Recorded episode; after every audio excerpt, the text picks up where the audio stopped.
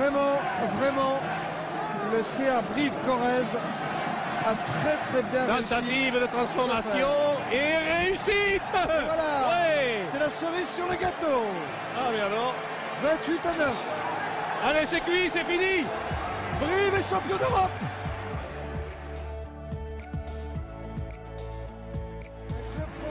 français succède à un club français avec Alain Penaud. Oui. Je vois Jean-Luc Calmejard. Ah oui, Alain qui, est- qui était malheureux de, de sortir de ce terrain, blessé, mais qui est on ne peut plus heureux ici, vraiment.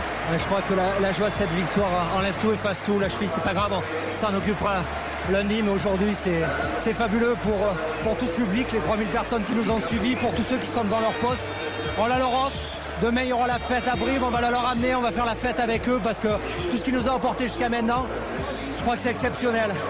C'est vraiment euh, une date que, dont on se souviendra, je crois que c'est c'est vraiment extraordinaire. Je suis- Et quelle fabuleuse ambiance il y avait ici sur ce banc de remplaçants, avec tous les remplaçants. quelle ambiance, il y avait, il y avait dix fois moins de brivistes, mais on les a entendus dix fois plus que, que tous les gens de Leicester qui avaient fait le, le déplacement. Et Dieu sait si, si les nôtres avaient du chemin à faire, mais ils ont été là avec tout leur cœur, tout, tout, leur, euh, tout, leur, tout leur enthousiasme, et, je crois qu'ils nous ont apporté quelque part euh, vers cette victoire. Visage Gaillard, Mathieu Vitra. Salut à tous et bienvenue sur le podcast Visage Gaillard. Je m'appelle Mathieu Vitra et je suis photographe et vidéaste. Ensemble, nous allons révéler le portrait de personnalités inspirantes et passionnées ayant un lien avec la ville de Brive-la-Gaillarde et la Corrèze. Avant de vous parler de mon invité du jour, pour ceux qui ne l'ont pas encore fait, je vous invite à partager ce podcast tout autour de vous et de mettre 5 étoiles et de laisser un avis sur Apple Podcast. C'est principalement cela qui permet de développer ce podcast et qui va me permettre de rencontrer de prestigieux invités comme l'invité du jour. Je ne suis pas un expert en rugby, mais j'ai toujours été un très grand amateur d'événements sportifs nationaux et internationaux. Étant corésien et étant également un enfant des années 90, je ne suis évidemment pas passé à côté des grandes victoires du club de rugby de Brive-la-Gaillarde de cette époque. Je me souviens d'un poster de l'équipe de 1997 qui est longtemps resté accroché au mur chez moi et qui de manière un peu inexplicable, quelque part, m'inspirait déjà quand j'étais enfant. Une image sur laquelle se trouvait mon invité du jour, car aujourd'hui, j'ai le plaisir d'accueillir dans cet épisode Alain Penaud. Alors qui est Alain Penaud? Alain est corésien de naissance. Le rugby a été présent très tôt dans sa vie. Il fait partie d'une génération qui a eu beaucoup de victoires dans ce sport, au niveau national ou international. On pense évidemment au titre de champion d'Europe de 1997, mais comme l'histoire ne retient que les vainqueurs, on sait un peu moins que cette même équipe a été, entre autres, finaliste de la même compétition l'année suivante. Au cours de cette conversation, Alain s'est confié sur son vécu et son expérience de rugbyman professionnel et m'a donné son ressenti concernant le contexte de l'évolution de l'équipe de rugby corésienne à cette époque et quels furent les éléments qui ont fait la différence. En écoutant ce podcast, vous allez savoir quel est le lien qu'a aujourd'hui Alain Penaud avec le club de rugby de Brive. Vous allez en savoir plus sur l'évolution de ce sport à travers les années et sa professionnalisation qui a eu lieu au milieu des années 90 et vous allez également connaître sa vision des choses concernant la comparaison que beaucoup ont tendance à faire entre le monde du sport professionnel et le monde de l'entreprise. On se retrouve à la fin de ce podcast. Installez-vous confortablement. Très bonne écoute. Bonjour Alain Penaud. Bonjour. Comment ça va? Ça va, très bien. Ben, Je suis ravi de t'accueillir sur ce podcast. Enfin, ça a été un peu effectivement compliqué, mais on a fini par y arriver. Euh, je suis vraiment content parce que ton, ton nom évoque euh, beaucoup de choses, au bréviste, au, au corésien. Euh, il évoque effectivement une, bon, une victoire en 97, mais il évoque aussi bah, toute, une, toute une carrière, toute une histoire. Donc, donc on va en parler. Et puis, on va parler aussi bah, de, de ta vie d'aujourd'hui et comment tu vois effectivement le rugby en, en, en 2021. Euh, mais juste avant, juste avant qu'on développe un petit peu tout ça, il y a beaucoup de personnes effectivement qui, écoutent ce podcast, qui, bah, te connaissent déjà. Euh, mais je vais te demander effectivement bah, de faire une petite présentation. Avec plaisir. Écoute, euh, Alain Penaud, 51 ans, euh, ancien rugbyman, passé par Brive, passé par les Saracens en Angleterre, à Toulouse et, euh, et Lyon. Euh, Stade français également, pendant une, saison. euh, retraité des terrains depuis euh, 2010, 2007. J'ai toujours du mal avec les chiffres, c'est 2007, ouais. Et puis, je suis rentré dans une activité professionnelle commerciale chez Andros, la société Andros, depuis 2009. Très bien, très bien. Euh, tu as commencé le rugby en 87. Alors j'ai commencé avec euh, Brive en équipe première en, 87, oui. J'ai commencé le rugby euh, plus tôt, j'ai commencé le rugby à, 13 ans. alors c'est pour les, pour les, les, vrais mordus de rugby, c'est pas forcément une, une, un début précoce, hein, puisque la plupart des, des, joueurs commencent beaucoup plus tôt, commencent chez les plus jeunes pousses, euh, moi j'ai commencé un petit peu plus tard. C'était une volonté familiale. On baignait dans un univers et dans une culture rugbyistique qui faisait que mm, mon père, notamment, voulait que je vois d'autres sports. D'accord. Euh, pour faire un, rapide, effectivement, retour en, arrière sur, sur ton palmarès, il y a eu effectivement le challenge Gif du Manoir, qui n'existe plus. Euh, plus sous cette forme en tout cas. Il y a eu effectivement cette Coupe d'Europe en 97 qui est, qui est mythique, qu'on te rappelle effectivement assez, assez régulièrement, mais, euh, mais il y a eu d'autres choses. Il y a eu effectivement un grand chelem en, équipe de France, et puis tu as été champion de France avec, euh, avec Toulouse. Quand tu regardes effectivement un peu dans le, rétroviseur, tout ça, c'est, euh, ça, t'évoque beaucoup de choses. Sincèrement, on regarde peu finalement dans le rétroviseur. Les gens vous, vous, y, vous ramènent à ces dates-là naturellement. Et c'est c'est normal parce que ce sont des plaisirs qui ont été partagés. Et c'est, euh, je pense, en ce sens qu'ils prennent une certaine dimension. Mais euh, après, il y a eu plein d'autres plaisirs. Je crois que les, 20 années que j'ai passées sur le terrain, pour, euh, la plupart de ces années-là, ont, été des années de, de, de. Parce que le rugby, c'est comme tout sport et, c'est, que l'on peut pratiquer, c'est, d'abord une, une, une passion. Euh, et, donc voilà, on, ramène aux, dates les plus marquantes et encore une fois, celles que l'on partage plus mmh. facilement avec, euh, avec euh, les amoureux de ce sport. Mais, mais il y a eu tellement d'autres moments intenses et, incroyables pendant ces 20 ans que je, ne m'arrête pas qu'à ces dates-là. Et, et, personnellement, moi, j'y reviens pas, j'y reviens pas souvent. Quand tu dis effectivement qu'il y a eu d'autres choses qui étaient un peu magiques comme ça, hors des grandes victoires qui ont été connues euh, du grand public, tu, fais référence à, quoi par exemple? Moi, Je fais référence à des. Euh, le rugby, c'est aussi euh, c'est une aventure collective, c'est une aventure de, groupe. Donc il y a eu de, formidables aventures, il y a eu des périodes après où c'est le jeu qui. le jeu pratiqué qui, euh, qu'il a été comme un, comme un réel plaisir et, euh, et, un plaisir collectif, encore une fois. C'est vrai qu'on ramène tout le temps euh, les choses de manière collective dans ce, dans ce sport. Et c'est peut-être justement ce qui en fait la beauté. Mais, mais voilà, donc il y, a les victoires d'un côté, mais il y a aussi et il y a du plaisir dans ces victoires, c'est pas ce que je, veux dire, mais en tout cas, il y a, aussi beaucoup de plaisir dans, plein d'autres événements euh, que, que, cette carrière aura pu me mettre sur ma route. Mm. Alors, qu'est-ce qui t'a amené au rugby? Tu dis tu as effectivement commencé aux alentours de, de 13 ans. Euh, ça a été effectivement euh, Déjà, tu, dis qu'effectivement, il y a aussi ce côté passion et ce côté euh, jeu. Euh, tu as commencé à 13 ans. Qu'est-ce qui, qu'est-ce qui a fait que tu as été. Euh, Alors, factuellement, j'ai commencé beaucoup plus tôt. Hein, parce que j'ai commencé à, ma première licence. date de mes 13 ans.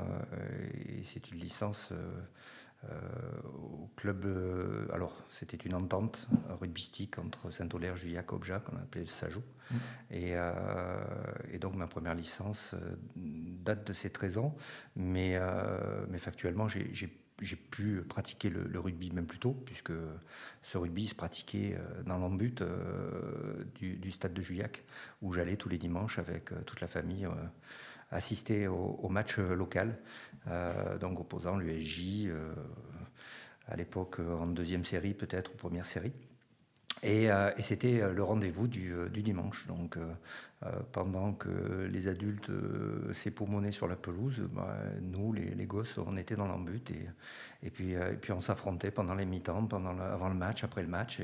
Et, puis après, on passait notre temps à regarder ce qui se passait sur la pelouse. Et c'est là qu'est née cette passion et cette envie viscérale de, de, pratiquer. Euh, voilà, j'ai essayé personnellement, sur ma propre envie, j'aurais, commencé beaucoup plus tôt, mais, mais j'avais ce frein paternel et, euh, et, je leur remercie aujourd'hui. Tu parles euh, souvent, souvent de la, famille. Quand on a préparé effectivement ce podcast, on, en parlait beaucoup.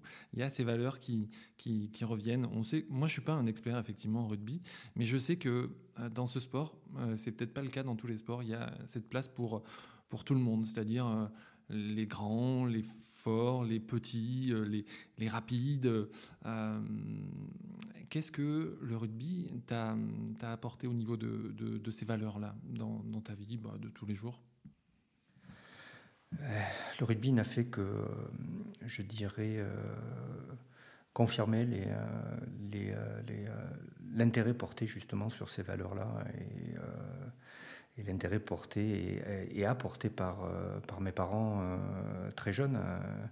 Euh, et, et, tout de suite, oui, ce sont des valeurs auxquelles on souscrit, auxquelles on adhère. Et, de toute façon, j'ai envie de dire que c'est un prérequis, un prérequis pour, pour pouvoir, pour pouvoir ainsi partager la vie d'un chacun, et comme tu le disais, qu'il soit grand, petit, quelle que soit sa couleur de peau, quelles que soient ses origines, sa religion, etc. Donc oui, le rugby défend ces valeurs-là, défend aussi le, le, le, respect de l'autorité, le respect des règles. Donc, euh, donc voilà, à cette époque, on parlait d'école de, rugby, école de la vie. Je crois que ça avait tout son sens et ça en prend encore une dimension euh, un petit peu plus grande euh, aujourd'hui dans la société dans laquelle on, vit. Donc, donc oui, ce sont les valeurs, en tout cas. que j'ai, qui m'a été, qui m'ont été transmises par la par la famille et, que je me plais aujourd'hui à défendre euh, alors maintenant en dehors du rugby, bien sûr, mais, mais sur, le, sur, le, sur le terrain, en dehors du terrain, euh, c'est les choses qui sont naturellement mises en place dans un groupe. Mmh. Euh, si on revient un petit peu effectivement sur la, partie de, ta carrière où il y a eu effectivement beaucoup de, beaucoup de victoires avec, avec le CAB. tu parles souvent d'un état d'esprit collectif qui était un peu à part Qu'est-ce que cette équipe avait euh, de plus, selon toi? Je, pense que la grande qualité de cette équipe, c'est la folie. Euh, euh, c'est la folie, c'est le plaisir.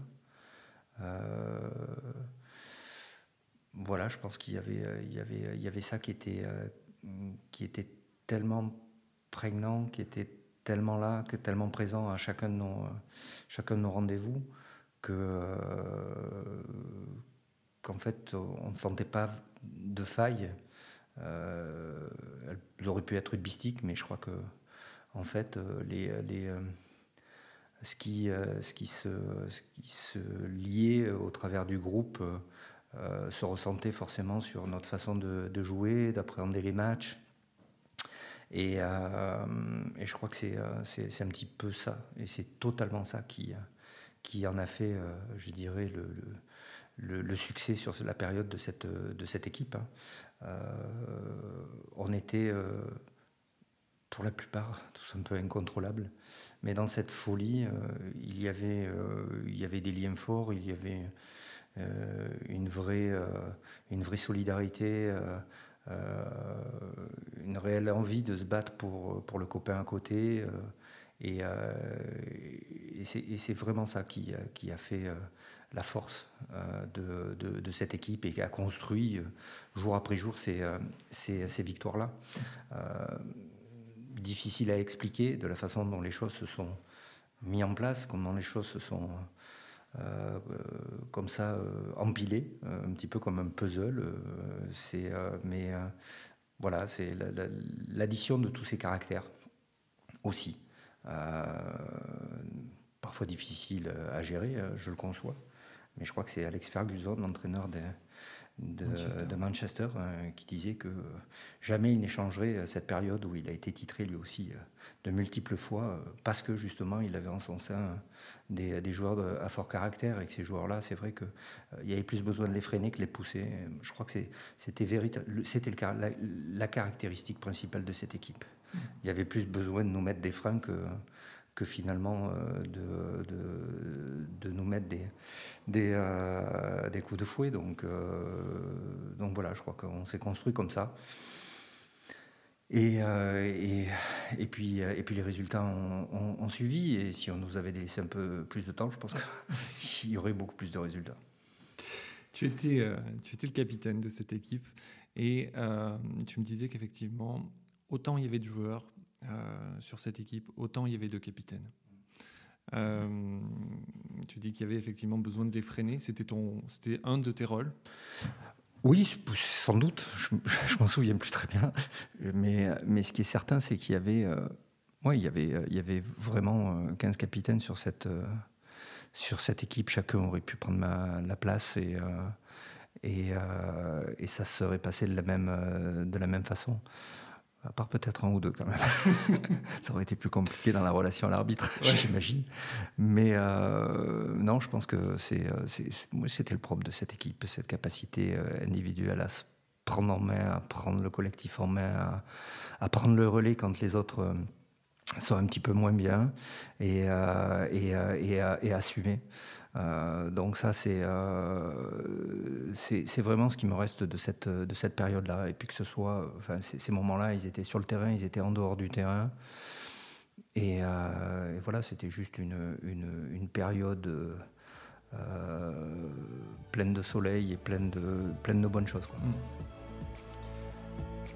Visage Gaillard, Mathieu Vitra avec Alain Penaud. Aujourd'hui, euh, le club de Brive, tes supporters, tu regardes effectivement les, résultats régulièrement, euh, à chaque, chaque week-end.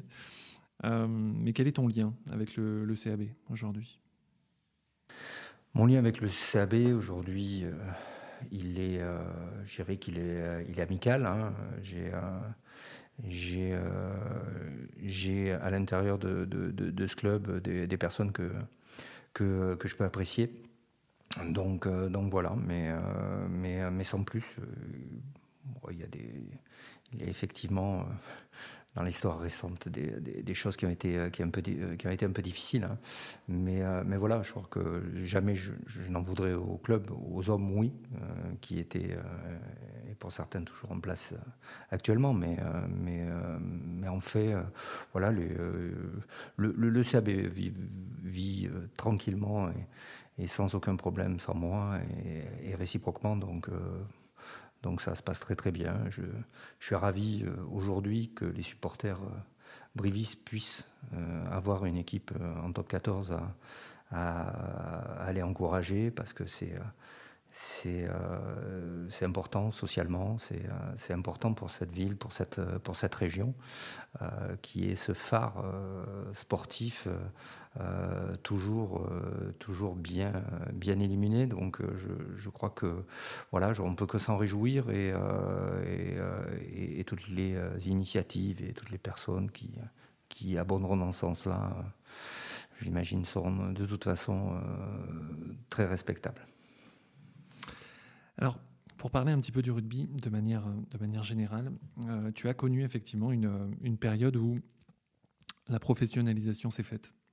Euh, elle s'est faite à peu près en 95. Euh, d'ailleurs, toi, tu avais une autre profession en, parallèle de ta carrière sportive.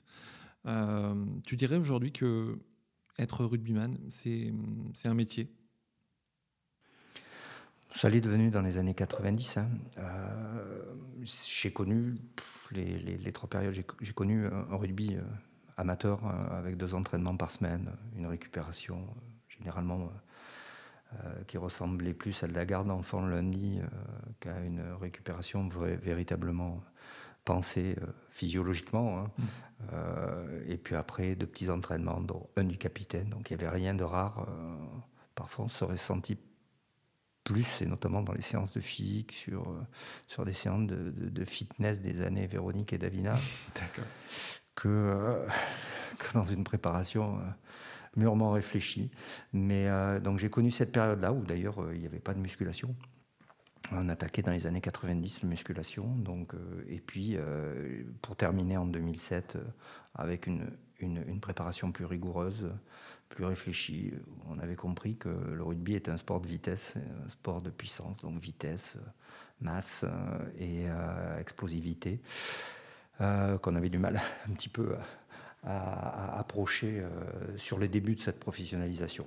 Et, et puis aujourd'hui, ouais, on est dans une dimension qui, euh, qui se rapproche presque du scientifique. Donc euh, il y, a une, y, y a une considérable évolution de ce sport et qui est passé par euh, l'évolution d'abord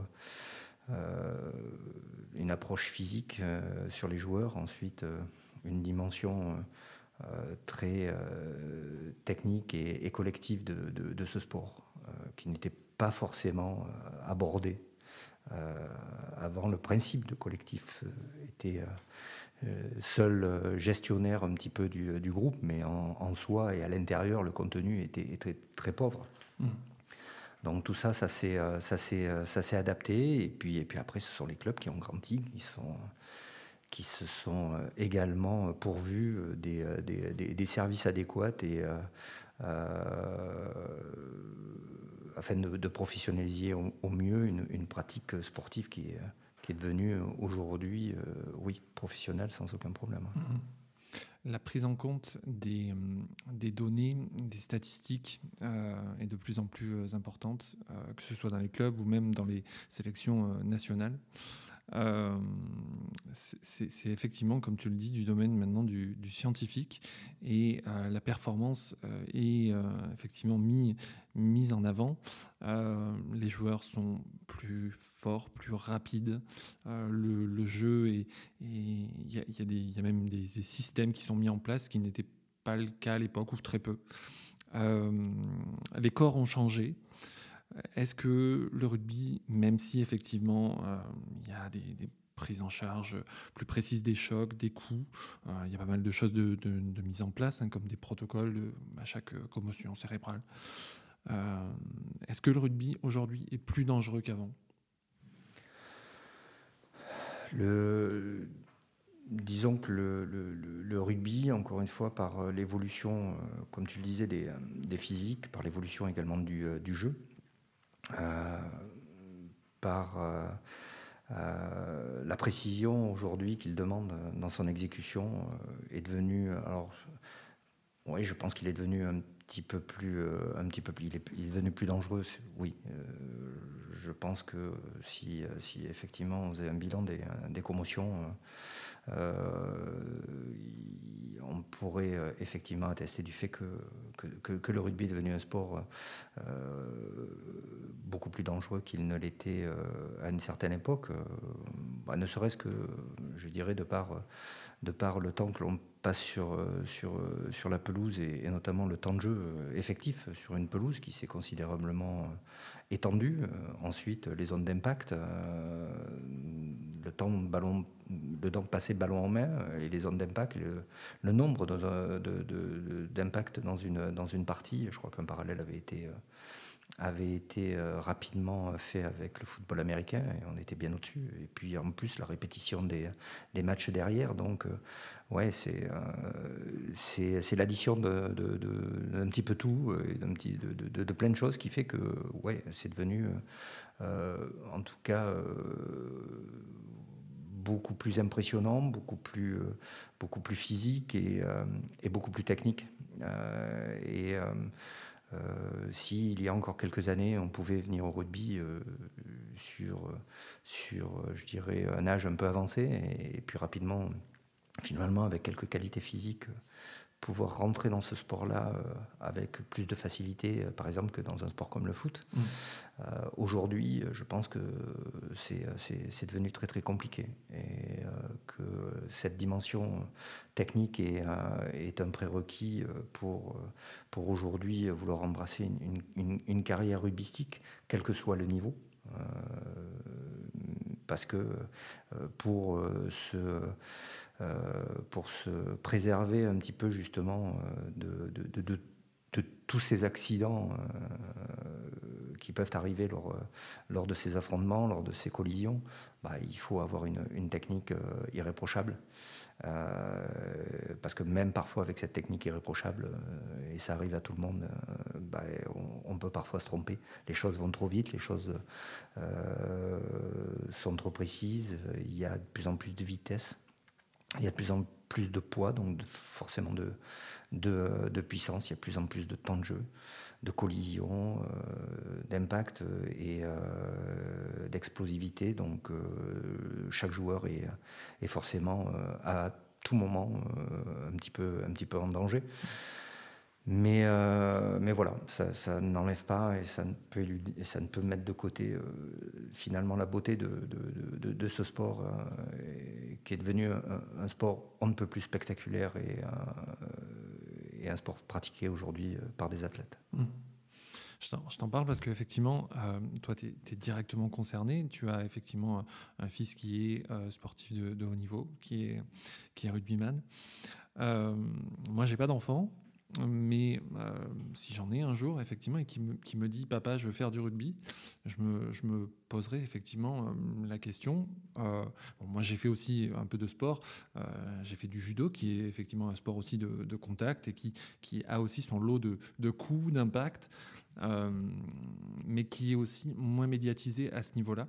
Je me, je, me, poserai effectivement la question, ben, effectivement, est-ce que est-ce que c'est euh, un, sport euh, adéquat?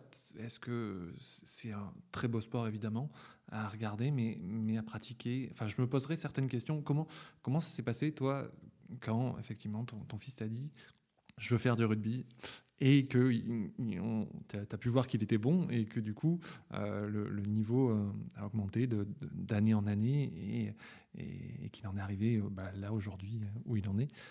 Est-ce que tu as eu certaines craintes peut-être? Oui, oui, bien sûr, et je pense que c'est le cas de tous les, de tous les, euh, tous les parents qui ont des, euh, enfants qui pratiquent ce sport. Euh, j'ai envie de vous dire, j'imagine que ça, doit être, c'est exactement la même chose que, pour, des parents qui auraient un fils boxeur ou, lutteur ou qui ferait du MMA ou je ne sais trop quel, autre sport de, de combat. Hein.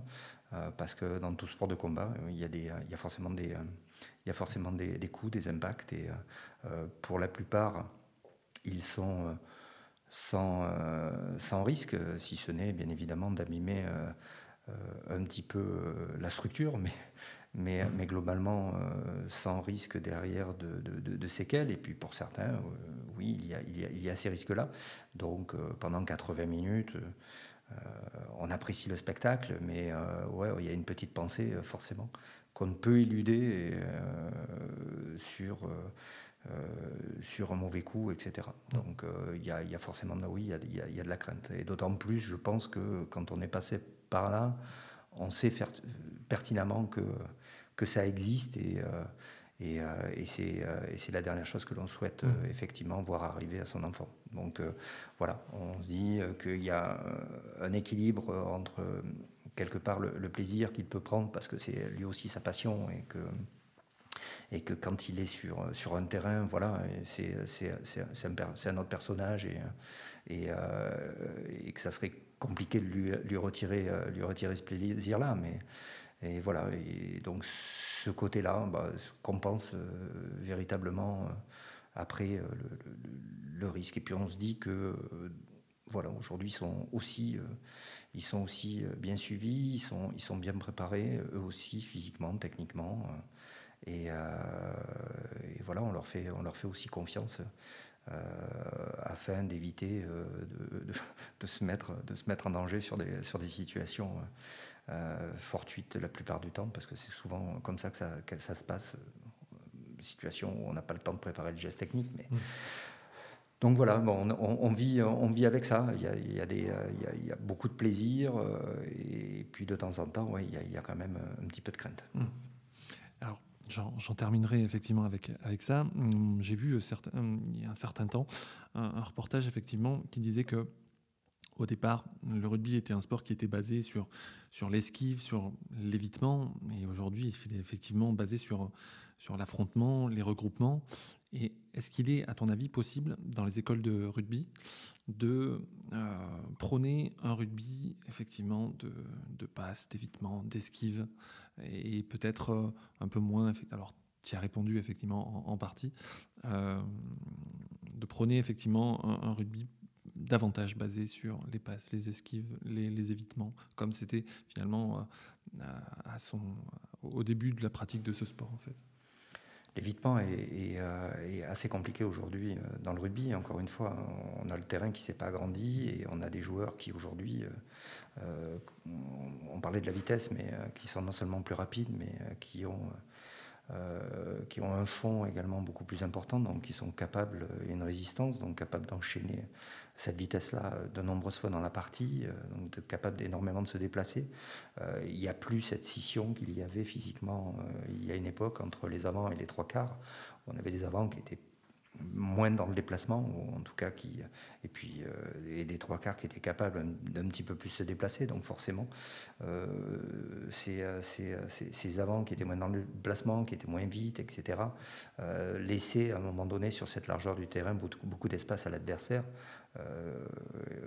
et notamment aux trois quarts adverses qui s'empressaient de prendre. Mais aujourd'hui, ça n'existe plus, c'est-à-dire qu'on a des avants qui vont aussi vite que des trois quarts, qui, qui, ont la même technicité la même, pour certains, euh, la même explosivité. Euh, euh, donc ça veut dire qu'aujourd'hui, ouais, les, les, les, brèches, elles sont beaucoup plus, beaucoup plus faites, beaucoup plus étroites. Et bah, ça demande à, à l'attaque de, de, de, faire preuve de, beaucoup plus d'imagination et surtout de préparation mmh. dans cette capacité à créer de nouvelles, de nouvelles brèches. Donc globalement, c'est fatigué, euh, pour, euh, à un moment donné, pouvoir espérer euh, ouvrir, ouvrir des brèches. Seulement que dans ce travail-là, l'attaque généralement se fatigue également. et donc, ça, complique, ça complique également les choses. D'où, comme tu disais, l'apparition, il, y a maintenant plus de 20 ans, de, la, structuration du jeu, etc., pour rendre les choses plus faciles et surtout plus rapides dans cette capacité à, à créer, à, créer des brèches. Mmh.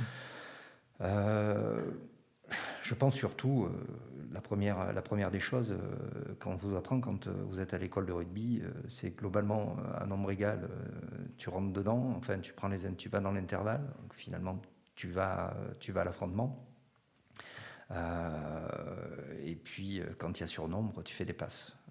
Bah, cette situation de surnombre, elle existe de moins en moins sur un terrain, pour les raisons qu'on vient de citer. Donc c'est la raison pour laquelle euh, ouais, ces, ces, zones d'affrontement elles sont de, de, plus en plus fréquentes. Mmh. Euh, cette capacité aujourd'hui qu'un avant à plaquer et se relever, euh, il, y a, il y a 20 ans, c'était, voire même un petit peu plus de 20 ans, en tout cas il y a 20 ans, c'est on plaquait et puis après on faisait une sieste. On se relevait que, que, bien longtemps après. Mmh. donc forcément, ça faisait moins de monde sur la largeur derrière pour défendre. Euh, là, aujourd'hui, c'est plus le cas. On se plaque et, euh, et, en plus, non seulement on se relève, on va essayer de jouer le ballon, on ralentit l'attaque, etc. Donc tout ça est devenu, euh, est devenu si on le voit du mauvais côté, un frein, bien évidemment, aux grandes envolées et, et aux, grands exploits individuels que nous, ont réservés nos anciens. Euh, mais si on le voit euh, de, mon côté, c'est que ça, amène au rugby euh, cette vraie dimension collective, cette vraie dimension stratégique sur le, sur le jeu, qui en fait aujourd'hui un sport hyper spectaculaire dans ces plus grandes dans ces plus grandes rencontres. Euh, et moi c'est ce côté là que j'ai envie de c'est ce côté là que j'ai envie de voir. Aujourd'hui le, prototype du joueur de rugby c'est un athlète c'est un joueur qui, qui techniquement est, irréprochable a cette capacité euh, dans tous les gestes euh, à pouvoir tous les utiliser avec l'utilisation massive de ce qui, de ce qui ne s'utilisait que très peu il y a, euh, il y a 20 ans, c'est euh, euh, les offloads, quel que soit le bras, donc gauche, droite, etc. Donc on a, on a quand même un prototype de joueur qui, qui est bien au-dessus de, du joueur des années 70, 80, 90. 2000. Donc, donc voilà, je crois que c'est ce côté-là qu'il faut, qu'il faut voir. Maintenant, ça devient de plus en plus précis. Tout devient précis. Mmh. Et je pense que ce qu'il faut surtout euh, par mesure de, protection. Hein, ce qu'il faut surtout apprendre euh, dans les écoles de rugby, euh, c'est tous ces gestes défensifs qui doivent venir un véritable réflexe. Et, ce réflexe-là, il, il, doit procurer une certaine sécurité en termes en termes de santé. Quoi. C'est, voilà, c'est, je crois que ça, c'est, c'est, la base, c'est le plus important c'est euh, c'est vraiment rentrer euh, comme, euh, comme une seconde peau cette phase de, de, de, de, plaquage et de défense, que ce soit de plaquage haut, que ce soit de plaquage bas. en attendant, je, enfin, ça fait longtemps que je suis pas allé dans des écoles de rugby voir ce qui se passait, mais j'ai l'impression que pendant très longtemps, on a éludé cette technique du plaquage haut, qui, à mon sens, est, est essentielle, parce que quand elle est mal pratiquée, c'est pas un plaquage haut, mais c'est une collision sur le haut, et, et qui est dangereuse, parce que c'est tête-tête, mais, mais je pense que cette dimension de plaquage haut qu'ont eu très bien les, les, les, trésistes notamment, parce que ça te bloque le ballon, ils ont cette dimension-là. Et, euh, et, euh, et c'est cette dimension de, de, plaquage haut, à mon avis, euh, pour la sécurité des joueurs, qu'il faut mettre très très vite dans les écoles de rugby, si ça ne l'est pas encore. Parce que c'est possible que. j'ai fait longtemps que je pas fait. J'ai pas fait je ne suis pas allé dans ces écoles de rugby, mais en tout cas, ça n'y était pas il y a encore quelques années, quand Damien euh, était, euh, où, mon fils Adam était, encore à l'école de rugby, euh, alors que il ne faut, pas le, fuir, au contraire, c'est un geste technique de défense qu'il faut, absolument maîtriser. Et dans cette maîtrise-là, plus celle du plaquage en bas, on a, et leur alternance en fonction de la situation, ben, là on a une forme vraiment de, protection des générations à venir dans le rugby. Visage Gaillard, Mathieu Vitra avec Alain Penaud.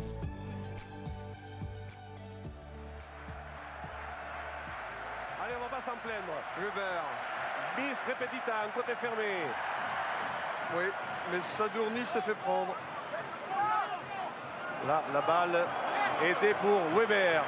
Penaud. Penaud toujours qui se l'a ramassé. Il y est. C'est l'essai qui assure la victoire au 15 de France. Voilà. C'est gagné. Deux essais à Lyon, un essai au parc. À la Penaud, pleine de détermination. On le revoit ici avec Weber qui donne la balle à Penaud, qui vient et qui crochette un, deux, trois adversaires et qui a le potentiel suffisant pour marquer cet essai.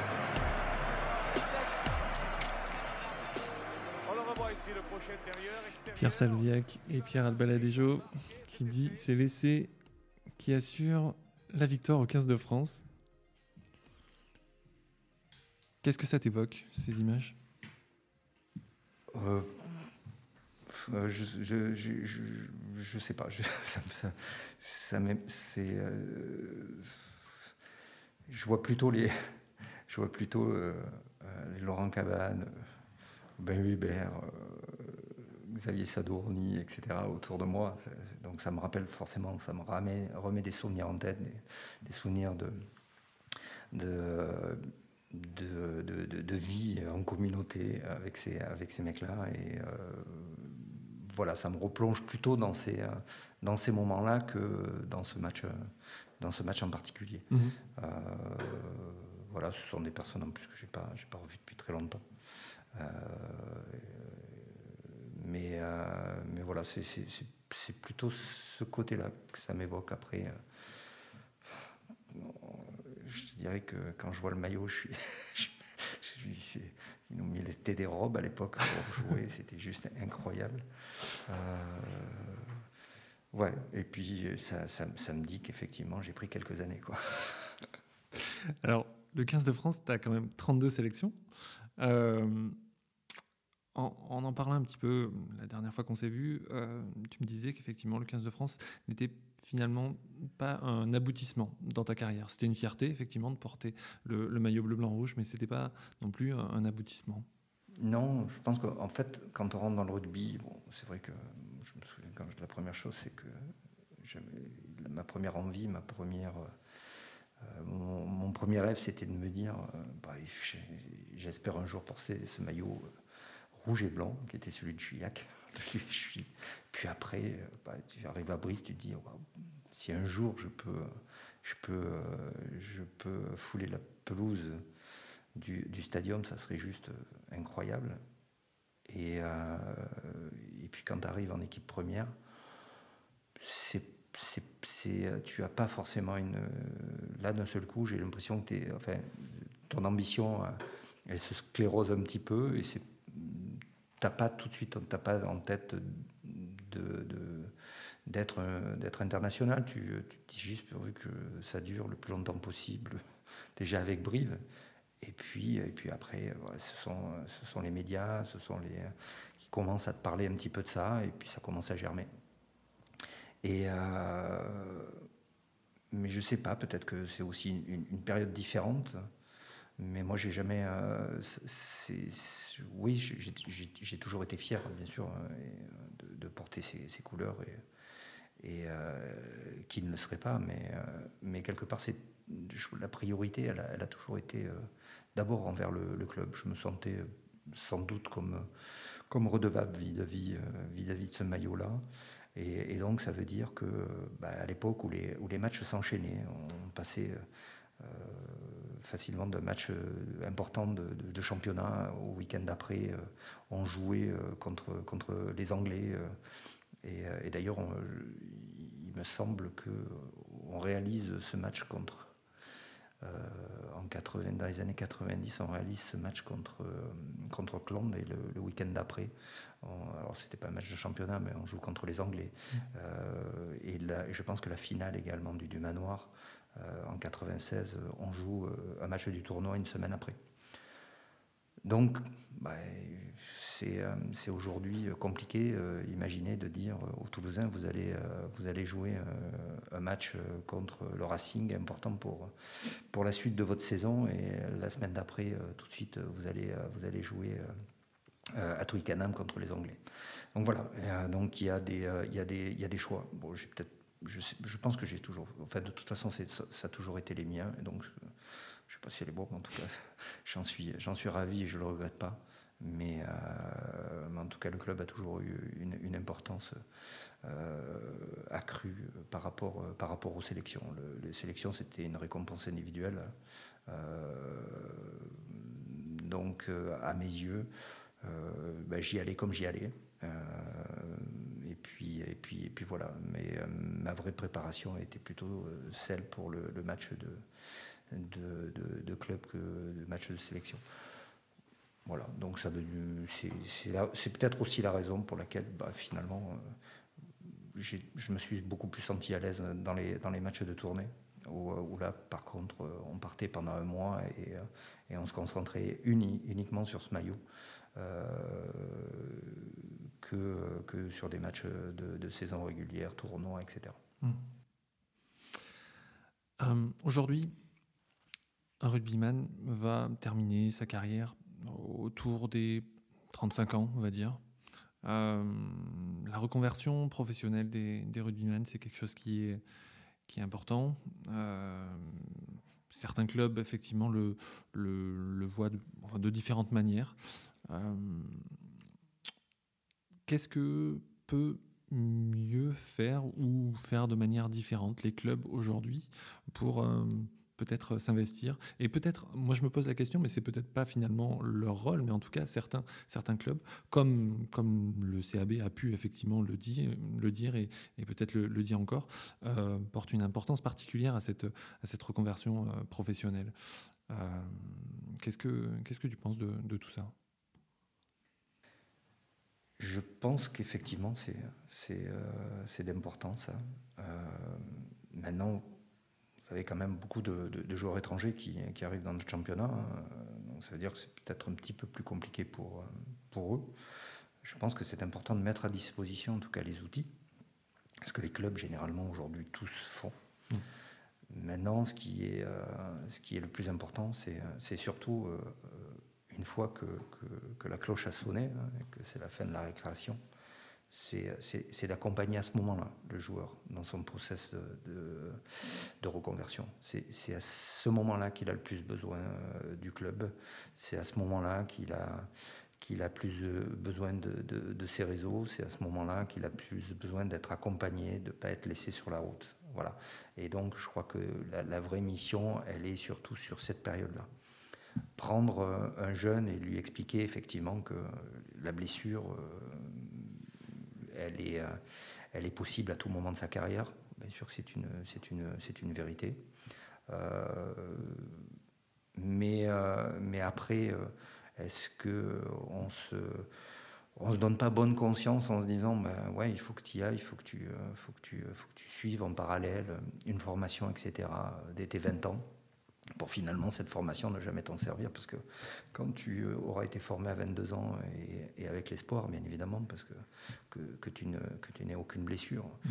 euh, bah, et, ça n'arrive quand même malgré tout qu'à un pourcentage relativement faible de joueurs sur sur ce haut niveau là mmh. Euh, bah, derrière, tu, te serviras de sa formation dix ans après, donc autant te dire que tu t'en serviras jamais. Mmh. Donc je pense que c'est important. Après, je, pense, il y a, je crois qu'il y a toujours des périodes aussi. Euh, y a des périodes où euh, il vient juste, le, gosse vient juste de tremper dans un, dans un, dans un processus qui va faire de lui peut-être un, joueur de, de, de, haut niveau. il est en train de rembarrasser sa sa, passion, en tout cas de l'enlacer à, plein bras. Et puis euh, et là, on lui dit bon, euh, Attends, tu viens juste de commencer, mais il va falloir faire autre chose à côté. Mm. Je pense que euh, c'est un, peu, un peu compliqué, c'est un peu difficile à entendre. lui en faire prendre conscience, oui, mais je pense qu'à un moment donné, il faut aussi faire confiance aux, joueurs, aux jeunes joueurs, lui donner les conditions, quand il est jeune, toutes les conditions et toutes les armes pour qu'il devienne, euh, si c'est son chemin et s'il a été identifié comme potentiellement euh, un espoir, hein, qu'on lui donne toutes les armes pour, pour pratiquer au mieux son rugby. Mmh. Euh, parce que le rugby, c'est de l'entraînement, mais c'est aussi des phases de récupération, c'est du kiné, c'est de l'ostéopathie, c'est des massages, etc. Donc il y a, y a, toute une chose à côté que, qui ne peuvent être sacrifiées juste sur l'autel de bah, dans 10-15 euh, ans, bah, peut-être tu vas sortir de là, il te faut une formation. Donc donnons-lui toutes les armes à ce moment-là.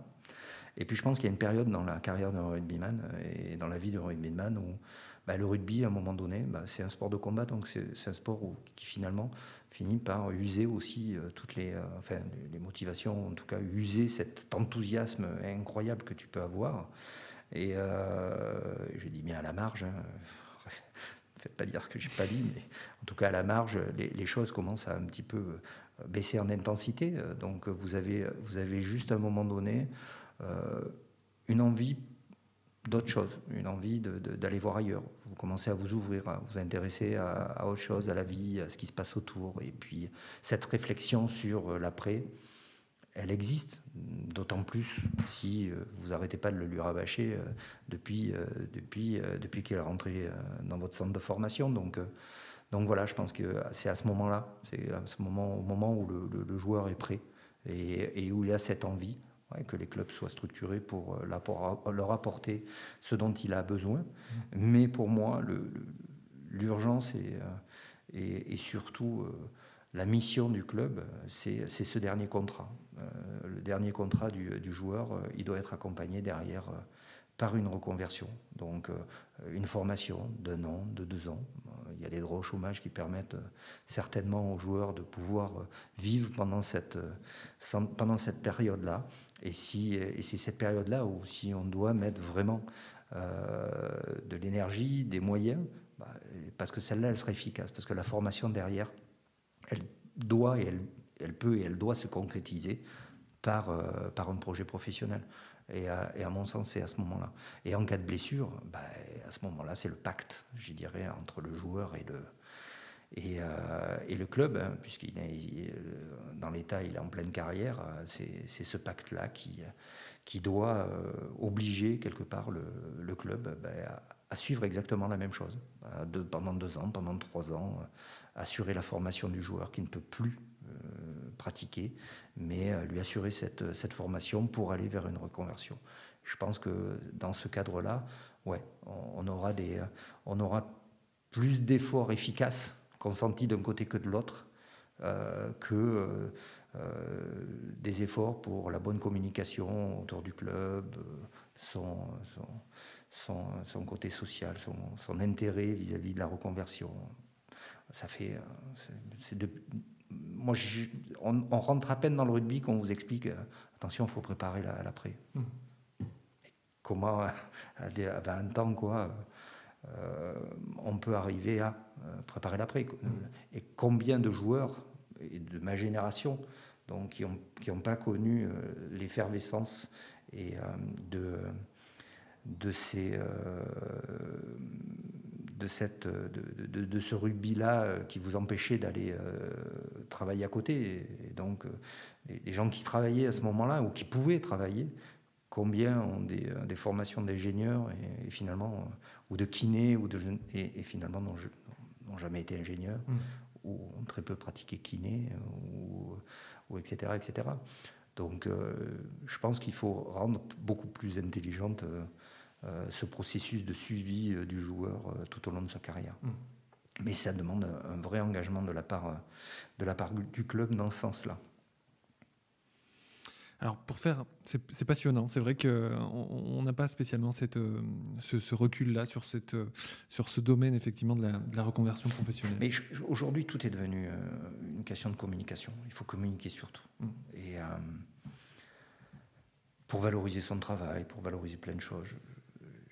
Je, pense que surtout, ce que, l'on perd, c'est ce sens à un moment donné de, la vraie responsabilité qui est quoi? Qui est qu'à un moment donné, le, joueur, il peut s'arrêter en pleine carrière pour une raison de blessure. Ok, il faut être prêt à l'accompagner et à continuer à l'accompagner. Euh, ou alors, il va arrêter à la fin de sa carrière. Ben, c'est de la même façon, mais c'est... Alors, aujourd'hui, j'ai envie de dire, il faudrait presque que ce soit contractuel pour éviter que tout le monde se défausse vis-à-vis de ces engagements-là. Mm. Mais, mais ça devrait être un petit peu comme ça pouvait être le cas parfois il y a, il y a 30 ans, c'est juste un, pacte moral entre le joueur et le, et, et le, club. Et, ce pacte-là, il devrait exister. Et on ne devrait, on devrait pas pouvoir, surtout dans un, dans un univers où on prône ces, ces valeurs de solidarité, etc.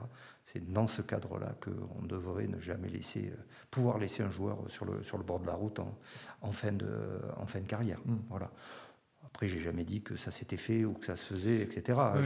mais je pense que ça, ça peut, à mon, à mon avis, euh, être euh, organisé de manière peut-être différente. Peut-être que c'est fait comme ça aussi. encore une fois, j'ai quand même un peu de, un peu de distance et j'ai pas tous les, tous les tenants et les aboutissants. Mais parfois, j'ai parce que j'ai un fils qui joue et je vois parfois quelques, quelques aberrations euh, dans les, euh, dans, les choses que l'on que l'on euh, que l'on que l'on veut ou que l'on souhaiterait mettre en place. Hmm. Mais quel est quel est le but pour le club effectivement de communiquer sur des choses qui sont finalement euh, bah, bien extérieures au, jeu, aux résultats sportifs en tout cas? Bah, la communication d'un club aujourd'hui, c'est une entité commerciale et euh, un club, et il faut faire venir euh, de spectacles, hein, mais il faut faire venir, euh, il faut faire venir des jeunes joueurs, donc il faut rassurer les parents et, rassurer autour de ça, c'est effectivement rassurer les parents quand vous allez chercher un, jeune joueur, comme quoi il va être prêt en main. ça fait toujours extraordinairement bien de dire ah oui mais on, s'occupe du, rugby oui mais à côté on va s'occuper également euh, de, de, de, sa formation euh, voire de l'homme qu'il va devenir mm. on prend tout en charge mm. c'est fabuleux ici hein. vous nous laissez un enfant on va le, ressortir euh, ça va être un homme qui plus est avec une formation d'ingénieur etc voilà. je comprends. Non, mais c'est, on est, on est, oui, on est, on est dans ce mode, on est dans ce mode, dans ce mode-là, ouais. Donc, euh, euh, je, je, je, pense que au-delà de tout ça, c'est bien, c'est bien de, de, de, vraiment mettre le point sur, sur les réels besoins des, des, des, joueurs. Hmm. Visage Gaillard, Mathieu Vitra avec Alain Penaud.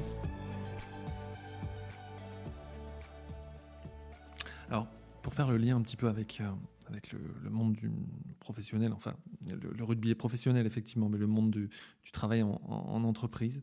Euh, il y a effectivement cet aspect concurrence, cet aspect performance.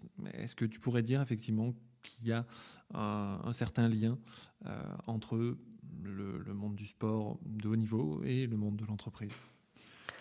Je, vais te dire, le plus franchement du monde, euh, je ne vois pas grand-chose euh, en termes de lien. Euh, je te dirais que dans, l'univers rugbyistique, tu as une, immédiateté. tu as une concurrence, bien évidemment, entre les joueurs au même poste, etc. Elle existe et, elle est forte. et elle conditionne, bien sûr, le vécu euh, du, joueur sur toute sa carrière. Hein. Euh, mais cette concurrence, elle amène des réactions qui sont immédiates, qui sont droites, qui sont.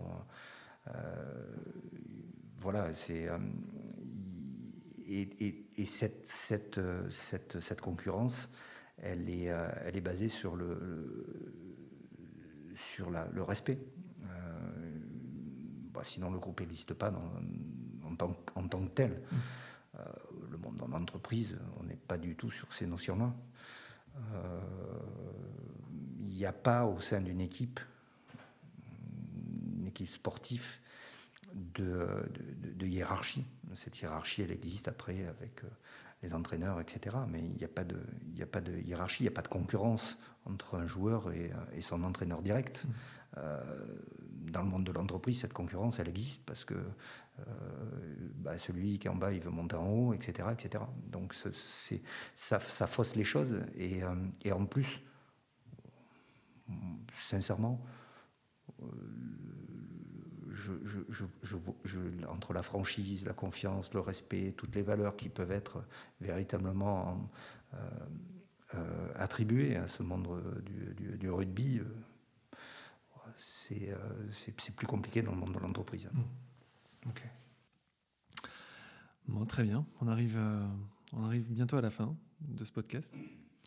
Euh, tu as eu effectivement euh, plusieurs clubs dans lesquels tu as, évolué. tu as été, comme tu l'as dit un petit peu en, début, en, début d'entretien, différents clubs en France, et puis tu as été en Angleterre aussi. tu as été à Lyon et tu as quand même eu une activité euh, d'entraîneur, hein, je ne me trompe pas. Euh, est-ce qu'il y a eu effectivement, je sais qu'il y a eu effectivement des, propositions avec, euh, avec le CAB, ça ne s'est pas fait. Est-ce que c'est quelque chose effectivement que tu regrettes? Est-ce que tu aurais voulu effectivement aller un peu plus loin là-dedans? On regrette toujours de ne pas avoir pu rester dans, dans un dans une, euh, dans une activité qui, qui était une activité de passion. Hein. Mm. Euh, j'étais passionné par, par ce sport, euh, je le suis toujours, hein. passionné par le jeu, je, je, le, suis, je le suis toujours. Mais après, non, je regrette rien parce que la décision, quand elle a été prise, elle, était mûrement réfléchie et puis elle avait du sens, hein, puisque les, les, choses finalement se sont, se, sont tournées comme j'avais pu les imaginer. Donc, donc voilà. Mais non, non, je regrette pas ça. Je, je, ne regrette même pas de, finalement de ne pas avoir non plus eu une dimension plus politique, parce que ce, dont j'avais pas véritablement pris la mesure, c'est que quand on passe le cap et quand on devient entraîneur, euh, cette dimension politique, il faut qu'elle existe, cette relation avec les, dirigeants, euh, surtout avec des, euh, dirigeants, moi je, connais des dirigeants lyonnais, hein, puisque c'est avec eux, mais des dirigeants lyonnais qui, qui, ne comprenaient rien au rugby, qui arrivaient dans ce milieu-là, qui, a, qui, qui venaient chercher de la reconnaissance un petit peu dans une région euh, difficile dans ce sens-là. Et, et, voilà, je n'avais pas totalement compris cet état de fait. Donc, donc voilà, moi, la seule chose qui m'intéressait, c'était le terrain, et, rien de plus que le terrain. Donc, et, pouvoir imaginer ce qu'allait être le rugby après, pouvoir le, coucher sur des feuilles, etc. C'est ça qui qui me passionnait. Donc, euh, je regrette, je, non, non, je regrette absolument pas, puisque ça sera à refaire. Euh, je ne suis pas certain que j'aurai plus cette dimension politique euh, à visser, visser au caractère. Non, non, je ne regrette pas. Ce que je regrette, bien évidemment, hein, c'est de ne pas avoir pu convaincre, parce que globalement, ce qu'il faut, c'est à un moment donné convaincre. Hein. mais c'est vrai que c'était des périodes où c'était des périodes où tu terminais ta carrière et tu devenais entraîneur de l'équipe dans laquelle, dans lequel tu, tu jouais. ou sinon, les choses étaient un petit peu plus, voire nettement plus, nettement plus compliquées. Mmh ça s'est pas passé euh, comme cela, et c'est pour ça d'ailleurs que j'étais parti à Lyon. C'était pour pouvoir derrière euh, embrasser une, carrière d'entraîneur qui m'était promise, puisque euh, je devenais entraîneur-joueur avec, avec le Loup. Mmh. Après plein de péripéties au, niveau de ce, club-là, qui est devenu le club que l'on connaît aujourd'hui. Mais, mais voilà, donc, donc maintenant, je, c'est vrai que quand j'ai commencé à euh, travailler chez, chez, chez Andros, j'ai toujours eu en tête pendant les premières années euh, cette idée de, de, pouvoir euh, raccrocher le wagon. Mais quand on en sort, c'est beaucoup plus, c'est beaucoup plus compliqué. Mmh. déjà que vous, en, vous, y êtes encore, vous avez du mal à convaincre. Alors quand vous êtes, quand vous en êtes sorti, là c'est compliqué, voire, voire quasiment impossible. Et puis après, je ne cache pas, je, souffrais d'une image un peu sulfureuse, euh, certainement de ce côté un peu moins politique que je pouvais avoir par rapport à d'autres. Mais, voilà, bon, maintenant, euh, c'est derrière moi et aujourd'hui, euh, j'ai eu l'occasion comme ça de m'amuser avec des amis, avec Malmort notamment, à côté avec qui j'ai pris également du, plaisir. Mais mais voilà, je, maintenant je, je, suis spectateur, je suis, euh, je ravi, euh, je suis ravi de l'être, euh, et je suis même devenu supporter, ce qui n'était pas du tout dans mes gènes au départ. Mm. Donc c'est cool. Très bien. pour parler un petit peu des, médias, il y avait effectivement une, un rôle particulier que, que tu avais probablement effectivement à, l'époque où tu étais, tu étais encore joueur et encore plus de par ton poste de capitaine d'avoir effectivement un, lien avec, avec les journalistes, avec, euh, avec les médias, ce qui, ce qui est évidemment euh, différent euh, d'aujourd'hui. c'est un une manière de, fonctionner qui est probablement différente. Mais quel rapport tu avais avec euh, les journalistes après les matchs ou, euh, pendant, certaines, pendant certaines périodes un peu particulières euh? J'étais un très très bon client pour les médias. Ouais. Ah ouais, je pense que j'ai toujours été un très très bon client. ça s'est calmé maintenant, bien évidemment. Je me suis imposé un devoir de réserve vis-à-vis de, vis-à-vis de Damien, mais, mais j'ai un très très bon client. J'avais, j'avais un peu de mal à, cacher mes émotions. Euh, et, et, c'est vrai que je, je, ne, je, ne, travestissais pas la, vérité, ou en tout cas celle de mes pensées. Donc euh, ça, ça venait comme ça venait, d'une manière assez, euh, assez cash, ce qui m'a valu bien évidemment quelques petits soucis. Mais, mais c'est, ça fait partie de mon, mon tempérament. Et puis donc voilà, c'est, je pense que je, suis resté comme, euh, comme cela. Bien sûr, la vie vous polisse un peu et, et, euh, vous faites parfois un petit peu plus attention, euh, mais, mais globalement, c'est dans, mon, dans mon trait de caractère. Alors, on arrive à la, à la toute fin de ce podcast et c'est une question que je pose à, tous mes invités. On est effectivement sur, sur un podcast dans lequel je rencontre des, des personnes inspirantes qui sont en lien avec, avec Brive ou avec la, avec la Corrèze. Est-ce qu'il y a un lieu à Brive ou autour de Brive euh, qui te rappelle effectivement des, souvenirs particuliers ou euh, dans lesquels tu aimes te, retrouver seul ou en famille Un lieu, moi, ça sera toujours le même, hein, c'est la maison familiale, c'est-à-dire là où j'ai passé mon enfance, là où euh, mes enfants ont eu aussi euh, leur, euh, leur, leur, joie auprès de leurs grands-parents, etc. Et je pense que c'est voilà, la famille, comme tu, tu, je pense que tu, ne le découvres pas, mais tu le, tu le savais déjà un peu, mais c'est c'est la chose c'est la chose la plus importante, c'est la chose numéro un, la primordiale, tout passe après la famille, donc donc donc voilà, donc c'est le lieu, bah, ça sera Juillac, hein, bien évidemment. Euh, et, ce petit euh, bourg, euh, cette ruralité et cette liberté surtout, quand on est, quand on est un jeune un jeune loup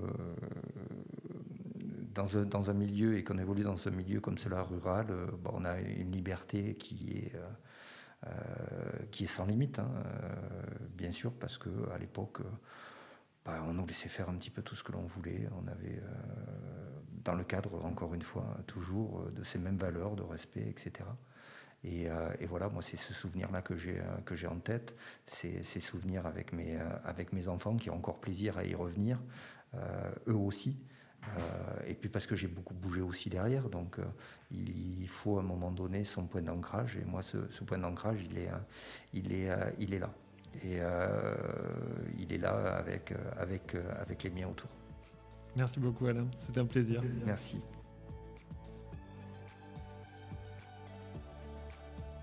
Voilà, j'espère que cet épisode vous a permis d'en savoir plus sur la carrière et la personnalité d'Alain Penaud. Pour ma part, c'était un immense plaisir de réaliser cet épisode avec Alain. Un immense merci à lui d'avoir accepté de participer à ce podcast. Un grand merci pour sa disponibilité, sa compréhension, sa gentillesse, sa franchise et son implication. Vous pouvez retrouver beaucoup d'informations en lien avec cet épisode sur mon site mathieuVitra.com slash le journal. Vous y trouverez de nombreuses références, citations, sources. Allez y faire un tour. N'hésitez pas à partager cet épisode sur vos réseaux sociaux, Instagram, Facebook, LinkedIn et à mettre 5 étoiles ainsi qu'un commentaire sur Apple Podcast, c'est très important pour moi. Parlez-en autour de vous et abonnez de force toute votre famille et tous vos amis. Je vous retrouve dans un prochain épisode pour rencontrer ensemble un nouveau visage gaillard et n'oubliez pas, faites ce que vous aimez, aimez ce que vous faites. À bientôt.